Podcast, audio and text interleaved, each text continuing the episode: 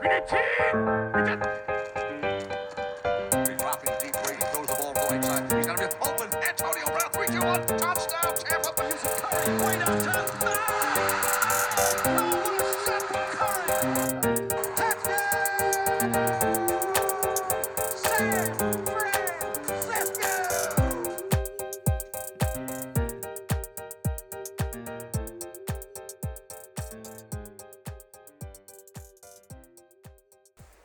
Willkommen und welcome back zu Fourth Quarter Action, dem Sportpodcast für alle, die sich für den amerikanischen Sport interessieren. Und wir befinden uns nun schon in Woche 2 dieses Podcastes. Es ist einiges passiert seit unserer Premierenfolge, letzte Woche Folge 1, sowohl in der NFL wie auch in der NBA, die in nicht einmal mehr einer Woche an den Start geht mit den Warriors gegen die Lakers und den 76ers gegen die Celtics. Deswegen würde ich sagen, verlieren wir keine Zeit und steigen direkt ein. Und beginnen möchte ich heute mit einem Thema, mit dem ich letzte Woche abgeschlossen habe, und zwar den New York Football Franchises, den New York Jets und den New York Giants, die beide am Wochenende überraschenderweise gewonnen haben.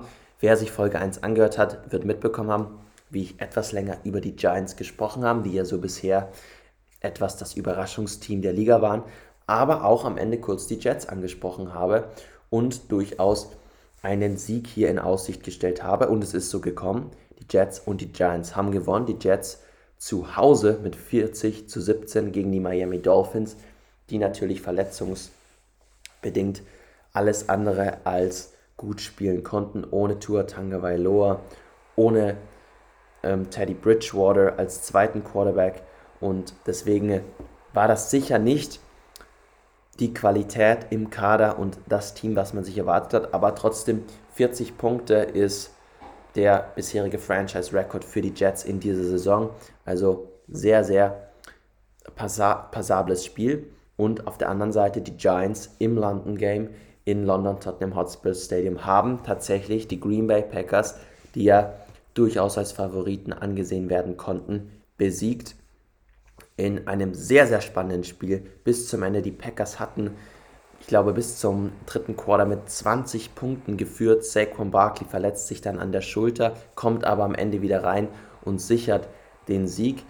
Und somit haben dann die Giants 27 zu 22 gegen die Packers gewonnen, stehen jetzt halt bei 4 and 1 und haben damit wahrscheinlich so gut wie jeden NFL-Experten, aber auch NFL-Fan überrascht. Das heißt, sehr, sehr positives Wochenende für beide Franchises. Und so soll es dann hoffentlich für beide auch weitergehen. Für alle, die es mit den New York Teams halten, denke ich, war das eine schöne Woche und kann man auch noch ein bisschen genießen, bis es dann am Wochenende wieder weitergeht. Die zweite News des Tages ist dann eher eine vielleicht etwas negative, traurige für alle Panthers-Fans, je nachdem, wie man sieht. Die Panthers sind das erste Team, was ihren Head Coach entlassen hat. Ähm, es hat sich so ein wenig abgezeichnet nach dem 37 zu 15 Loss gegen die San Francisco 49ers. Die Panthers haben dort zu Hause in Charlotte verloren, stehen jetzt bei 1 und 4 und haben damit relativ wenig Chancen noch auf die Playoffs und deswegen war es an der Zeit, dass Matt Rule, der Head Coach von den Carolina Panthers, gehen musste. Nach nicht einmal drei Seasons, gerade einmal elf Siege hat er in diesen zweieinhalb Jahren eingebracht und der, äh, der neue Owner David Tepper, der als sehr aggressiv gilt und ja, möglichst schnell, möglichst viel gewinnen möchte, war das dann zu viel. Er hat ihn entlassen obwohl Matt Rule noch einen Vertrag hat, ich glaube über drei Jahre mit fast 40 Millionen ähm, Dollar an ähm, Gehaltsumfang, ging das jetzt dann doch relativ schnell bei den Panthers, die auf jeden Fall einen Wechsel brauchen. Ähm, man sieht es, die Offense, obwohl Rule ja ein, ein Offensive Coach war, kam ja von Temple University, hat sehr, sehr wenig zustande gebracht. Er hatte Quarterbacks wie Cam Newton, wie Baker Mayfield, wie Sam Darnold. Teddy Bridgewater konnte nichts mit ihnen anfangen. Man hat so ein bisschen das Gefühl, dass Christian McCaffrey einige Schritte zurück gemacht hat. und nicht mehr der ist, der noch vor einigen Seasons war. Und somit, ja, war wahrscheinlich dieser Schritt notwendig. Als möglicher Nachfolger wird schon Sean Payton gehandelt, der ehemalige Head Coach von den Saints, der ja retired ist. Aber wir wissen in der NFL, die NFL und Retirement, das geht relativ schnell, bis sich da eine Meinung eines Spielers oder eines Coaches wieder ändert. Und deswegen bleibt es bei den Panthers spannend, die natürlich wahrscheinlich jetzt auch Richtung Draft Picks schauen werden. Denn nächstes Jahr gibt es einige interessante Quarterbacks, die man sich da holen kann. Und das ist es ja auch was, was die Panthers so notwendig haben. Jemanden auf der Quarterback-Position, der für Ruhe sorgen kann, der das Spiel erweitern kann, was ihnen bisher gefehlt hat. Und deswegen war der Schritt wahrscheinlich notwendig. Ob er zu früh war, weiß man nicht, aber nach vier Losses aus fünf Spielen wahrscheinlich auch gerechtfertigt. Das waren die News und wir beginnen wie immer mit dem ersten Segment und zwar What a Surprise. Und das erste Team, was ich mir für dieses Segment heute rausgesucht habe bei meinen drei Teams, Surprising Teams der letzten Woche, der Week 5, ist das erste Mal ein Team dabei, was mich negativ überrascht hat. Und zwar geht es um die Denver Broncos die jetzt bei 2 und 3 stehen, nachdem sie gegen die Indianapolis Colts mit 9 zu 12 verloren haben. Das war das Thursday Night Game, also jetzt schon fast über eine Woche her. Ähm, womöglich eines der schlechtesten Spiele der NFL-Geschichte. Ich habe mich hier mal rausgeschrieben: 12 Combined Punts, 4 Interceptions und 2 Fumbles. Es gab kein Touchdown in dem Spiel, sondern nur 7 Field Goals.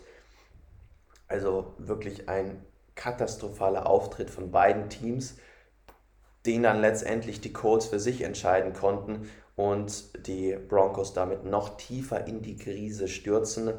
Ähm, Russell Wilson, der ja am Anfang der Season einen neuen Vertrag bekommen hat, nachdem man ihn aus Seattle nach Denver getradet hat. 245 Millionen hat er bekommen für fünf Jahre. Bisher hat er dieses Geld noch nicht gerechtfertigt. Jetzt ist er anscheinend auch noch an der Schulter verletzt. Kommt bisher wenig in seinen Rhythmus. Man sieht relativ wenig von seinem Laufspiel, aber auch seine tiefen, genauen Pässe, die man noch aus Seattle-Zeiten kennt, fehlen momentan auch. Und den ersten, den es dann wahrscheinlich aus diesem Team erwischen wird, wird Head Coach Nathaniel Hackett sein. Der könnte dann auch der zweite Coach sein, der diese Season gehen muss weil die Broncos einfach nicht das spielen, was man von ihnen erwartet hat. Die Erwartungen waren ja gerade in der Offseason so hoch mit Russell Wilson, mit der Defense, ähm, mit einigen Receivern und Tight Ends, die man, die man eben hat, zum Beispiel Jared Judy. Das funktioniert einfach nicht und vieles liegt wahrscheinlich auch an Nathaniel Hackett, der immer wieder falsche Entscheidungen getroffen hat, Diesmal haben sie verloren, weil sie bei 4. und 1 nicht gelaufen sind, sondern Russell Wilson geworfen hat, was dann zu einer Incompletion geführt hat, obwohl er den wirklich komplett Open Receiver Mike Bone verpasst hat. Dann haben sie, glaube ich, in Week 1 verloren, weil sie eben das Field Goal gekickt haben, anstatt Russell Wilson nochmal den Ball zu geben. Das heißt, sehr unglückliche Entscheidungen von Nathaniel Hackett, der ja auch diese Saison ganz neu gekommen ist letzte Saison noch Offensive Coordinator von den Packers war unter Matt LaFleur. Und da stellt sich natürlich auch die Frage, war das vielleicht ein Fehler, einen, so einen Coach zu holen, weil Matt LaFleur, der ja vom Kyle Shanahan Coaching Tree kommt, das heißt unter Kyle Shanahan, unter Sean McVay gearbeitet hat, das heißt sehr offensive-minded ist. Wenn du so einen Head Coach hast, wie viel macht dann eigentlich der Offensive Coordinator noch? Wie involviert ist er in die Gameplans, gerade auch wenn du einen Quarterback wie Aaron Rodgers hast, der sehr, sehr viel Mitspracherecht hat. Und da stellt sich dann natürlich die Frage, ob Nathaniel Hackett nicht einfach davon profitiert hat, dass er unter diesen beiden gearbeitet hat und diesen Head Coaching Job bekommen hat. Denver ist nach den Colts die schlechteste Offensive mit gerade mal sechs Touchdowns. Einziger Lichtblick ist momentan die Defense, die ähm, auf Nummer 3 gerankt ist. Aber ansonsten ein wirklich schlechter Start für die Denver Broncos, die jetzt bei 2 und 3 stehen und in dieser schweren Division mit den Chargers, mit den Chiefs, auch mit den Raiders einiges aufzuholen haben und es jetzt sehr entscheidende Wochen für die Broncos werden mit Russell Wilson, der jetzt zeigen muss, dass er sein Geld wert ist, auch mit der Defense, die weiterhin auf dem Niveau spielen sollte. Und wenn es dieses Jahr keine Playoffs-Teilnahme für die Broncos gibt, wäre das durchaus enttäuschend, weshalb ich sie sozusagen hier auch als mein erstes Team reingenommen habe, als das erste Team, was vielleicht negativ überrascht. Zwei weitere Teams, die ich noch habe, werde ich jetzt eher kürzer ansprechen. Das ist zum einen sind das die Minnesota Vikings. Und jetzt gehen wir wieder ins Positive, positive Überraschung. Die Vikings stehen bei 4 und 1, stehen am First Place in der NFC North. Nach Siegen gegen die Green Bay Packers, gegen die New Orleans Saints und jetzt hat dann zwei Siege gegen die Lions und die Bears, die ja dann doch deutlich einfacher sind. Aber die Vikings sind ein sehr, sehr solides Team. Sie haben einen guten Quarterback. Sie haben einen Weltklasse-Receiver Justin Jefferson, der vielleicht der nächste Superstar in der NFL werden kann. Steht jetzt hat schon nach fünf Spielen bei über 550 Reception Yards, hat im letzten Spiel den ähm, Rekord von, von Randy Moss gebrochen mit ähm, den meisten Receptions in den ersten drei Jahren ähm, steht jetzt bei 235, was auch wirklich hervorragend ist. Und insgesamt haben die Vikings eine sehr gute Offense. Dalvin Cook wieder mit zwei Touchdowns gegen die Bears. Kirk Cousins, der Quarterback, macht nicht zu viele Fehler, dass sie die Spiele verlieren. Er ist kein ähm, Weltklasse-Quarterback, wie das vielleicht Mahomes oder Allen sind, aber er kann die Teams, sein Team auch ähm, zu Wins führen. Und deswegen nach einigen schwachen Seasons, die letzten zwei, drei Jahre der Vikings, sieht es doch so aus, dass gerade auch der neue Head Coach, der ein Offensive Coordinator von den Rams war, vielleicht jetzt hier so einen neuen Spielstil mit einbringt. Ja, neue Ideen mit einbaut und das tut den Vikings einfach gut. Deswegen stehen sie auch am First Place, sind bei 4 und 1, einziger Loss gegen die Philadelphia Eagles, die ja immer noch bei ungeschlagen sind jetzt mit 5 und 0. Und gerade auch in der schwachen Division in der NFC North mit den Bears und den Lions kann man den Vikings doch sehr, sehr viel zutrauen. Das letzte Team, was ich mir ausgesucht habe, sind die Dallas Cowboys, America's Team, wie es immer so schön heißt, die ja mit sehr, sehr viel Erwartungen in die Saison gestartet sind. Dann hat sich Dak Prescott gleich im ersten Spiel gegen die Tampa Bay Buccaneers verletzt und es schien so, als sei die Season over für Dallas. Aber der Backup-Quarterback Cooper Rush konnte bisher wirklich nur überzeugen. Vier Siege aus vier Spielen. Man kann wenig an seinen, an seinen Leistungen beanstanden. Er hat wirklich immer gut gespielt. Er öffnet auch das Feld, findet seine Receiver und die Cowboys profitieren vor allem auch von ihrer starken Defense. Micah Parson, der Second-Year-Spieler. Ähm, aber auch Trevon Dix, der letztes Jahr so eine hervorragende Season hatte. Ähm, Parson ist jetzt halt bei 6 Sacks und 19 Tackles nach 5 Spielen. Trevon Dix hat schon 2 Interceptions und 15 Tackles, 5 alleine gegen die Rams. Und gerade weil man jetzt den Super Bowl-Champ, die Los Angeles Rams, in LA besiegt hat, stärkt das doch schon das Selbstbewusstsein von den Cowboys, von Owner Jerry Jones. Und sobald der Stammquarterback Dak Prescott dann zurückkommt, erwartet man sich natürlich noch mehr. Vielleicht das erste Mal seit langem wieder ein Spiel in NFC Conference Finals, ähm, Championship Game sozusagen. Und ich denke, dass die Cowboys doch gerade dank dieser letzten vier Siege eine sehr gute Chance haben an, auf eine Playoff-Teilnahme. Es wird jetzt spannend nächste Woche, worauf ich gleich noch eingehen werde. Aber die Cowboys sind auf einem guten Weg, stehen bei 4 und 1 und werden jetzt halt sehr gute Chancen haben, auch in der Postseason wieder mit dabei zu sein. Das war es auch schon wieder mit meinem Rückblick der Woche 5, mit meinen Most Surprising Teams.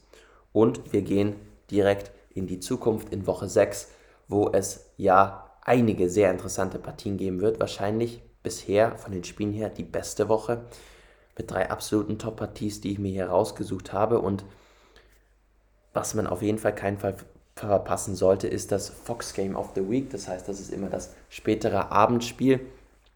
Das läuft zwischen den Buffalo Bills und den Kansas City Chiefs. Ich habe die Bills bisher noch nicht angesprochen, einfach deswegen, weil sie keine Überraschung sind. Sie stehen bei 4 und 1. Josh Allen ist wahrscheinlich der heißeste MVP-Kandidat und zwar zu Recht. 38 zu 3 haben sie in die Pittsburgh Steelers gewonnen. Josh Allen mit 4 Touchdowns, 424 Yards. Also wahrscheinlich die Favoriten auf dem Super Bowl und die spielen jetzt gegen die Kansas City Chiefs, die auch bei 4 und 1 stehen, die ich ja letzte Woche angesprochen habe, die mit Patrick Mahomes wahrscheinlich sogar noch einen, den einzig besseren Quarterback haben. Travis Kelsey hat jetzt hat gegen die Raiders Monday Night vier Touchdowns gescored. Also beide Teams sind gerade auf ihrem absoluten Höhepunkt, sind kaum zu stoppen.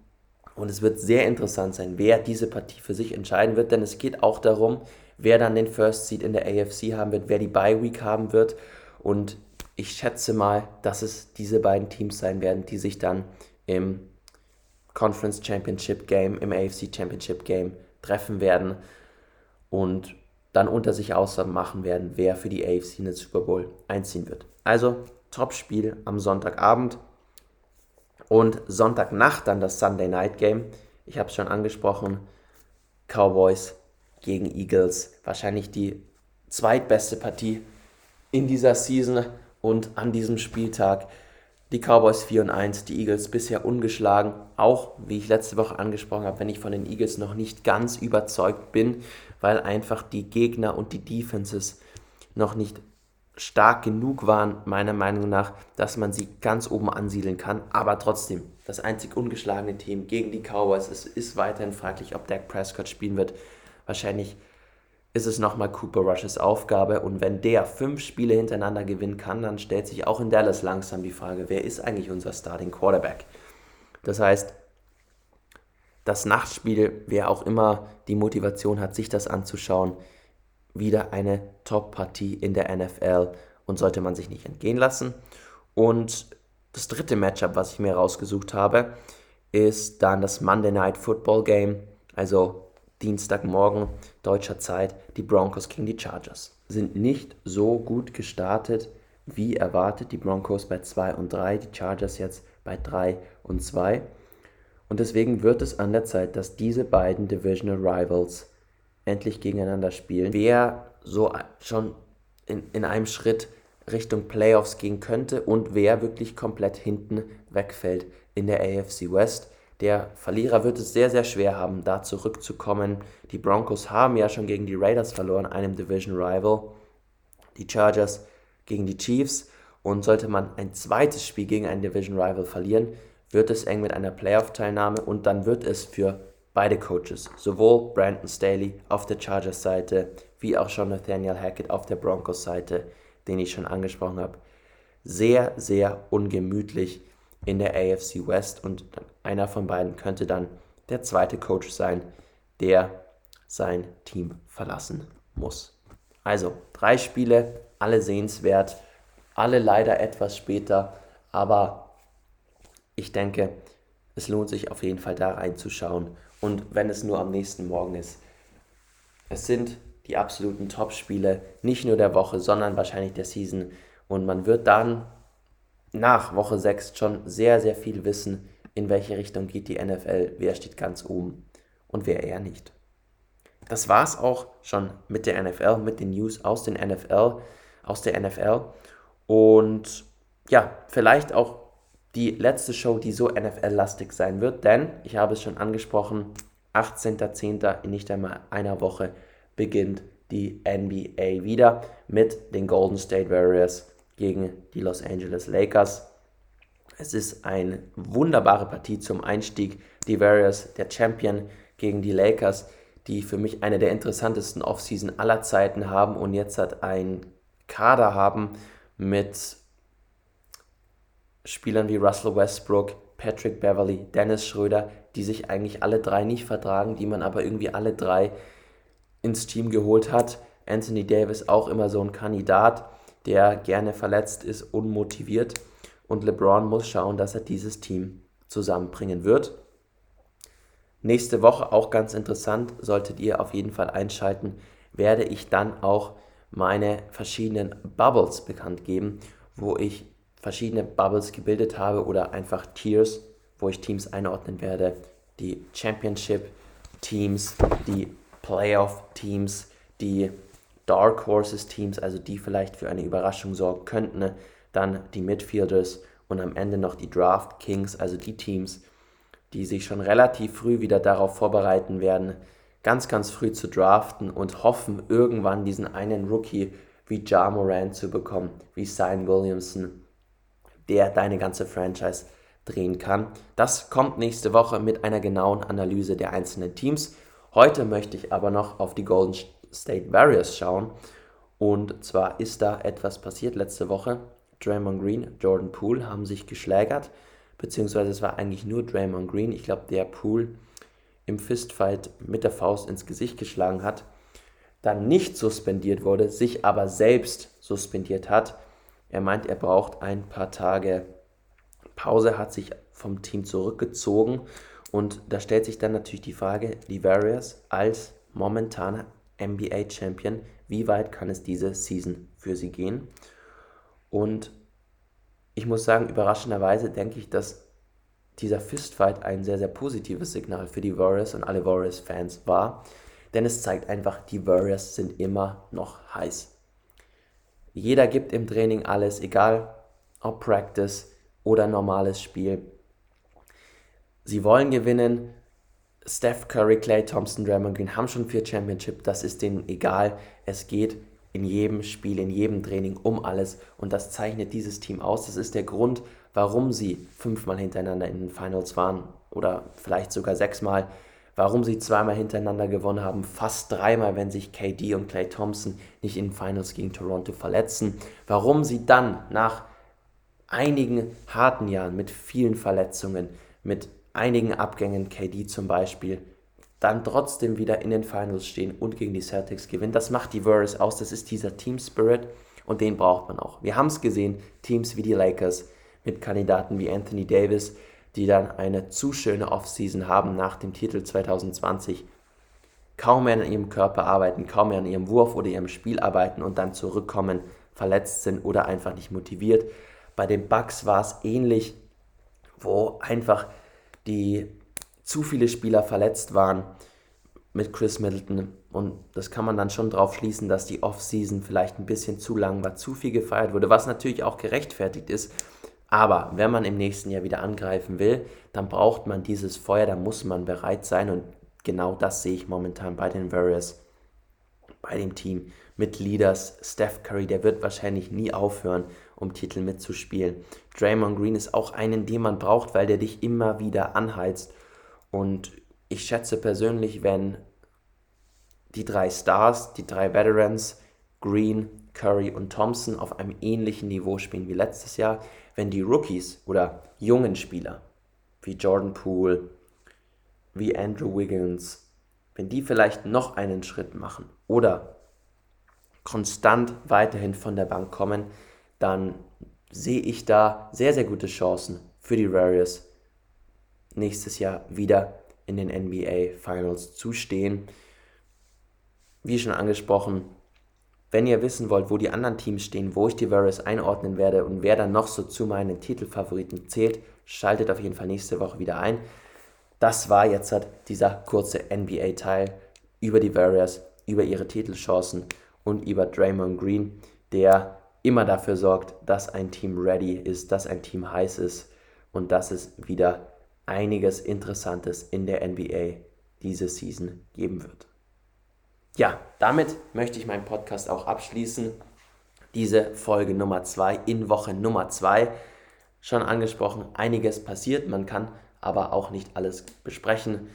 Deswegen hoffe ich trotzdem, dass ihr einen guten Einblick bekommen habt in die letzte Woche, dass ihr heiß seid auf die nächste Woche in der NFL und die nächsten Spiele, dass ihr ready seid für die NBA, wenn es dann losgeht. Und ja, würde mich freuen, wenn ihr dem Podcast folgt. Das hilft immer, wenn ihr ihn auch teilt. Ich habe es bisher noch nicht angesprochen, egal wie oder wo. Würde mich einfach freuen, wenn so viele Leute wie möglich sich für den amerikanischen Sport interessieren und ich kurze Einblicke in die Welt der NBA und der NFL geben kann. Ansonsten wünsche ich natürlich eine gute Woche, bedanke mich fürs Reinhören und wir hören uns nächste Woche wieder.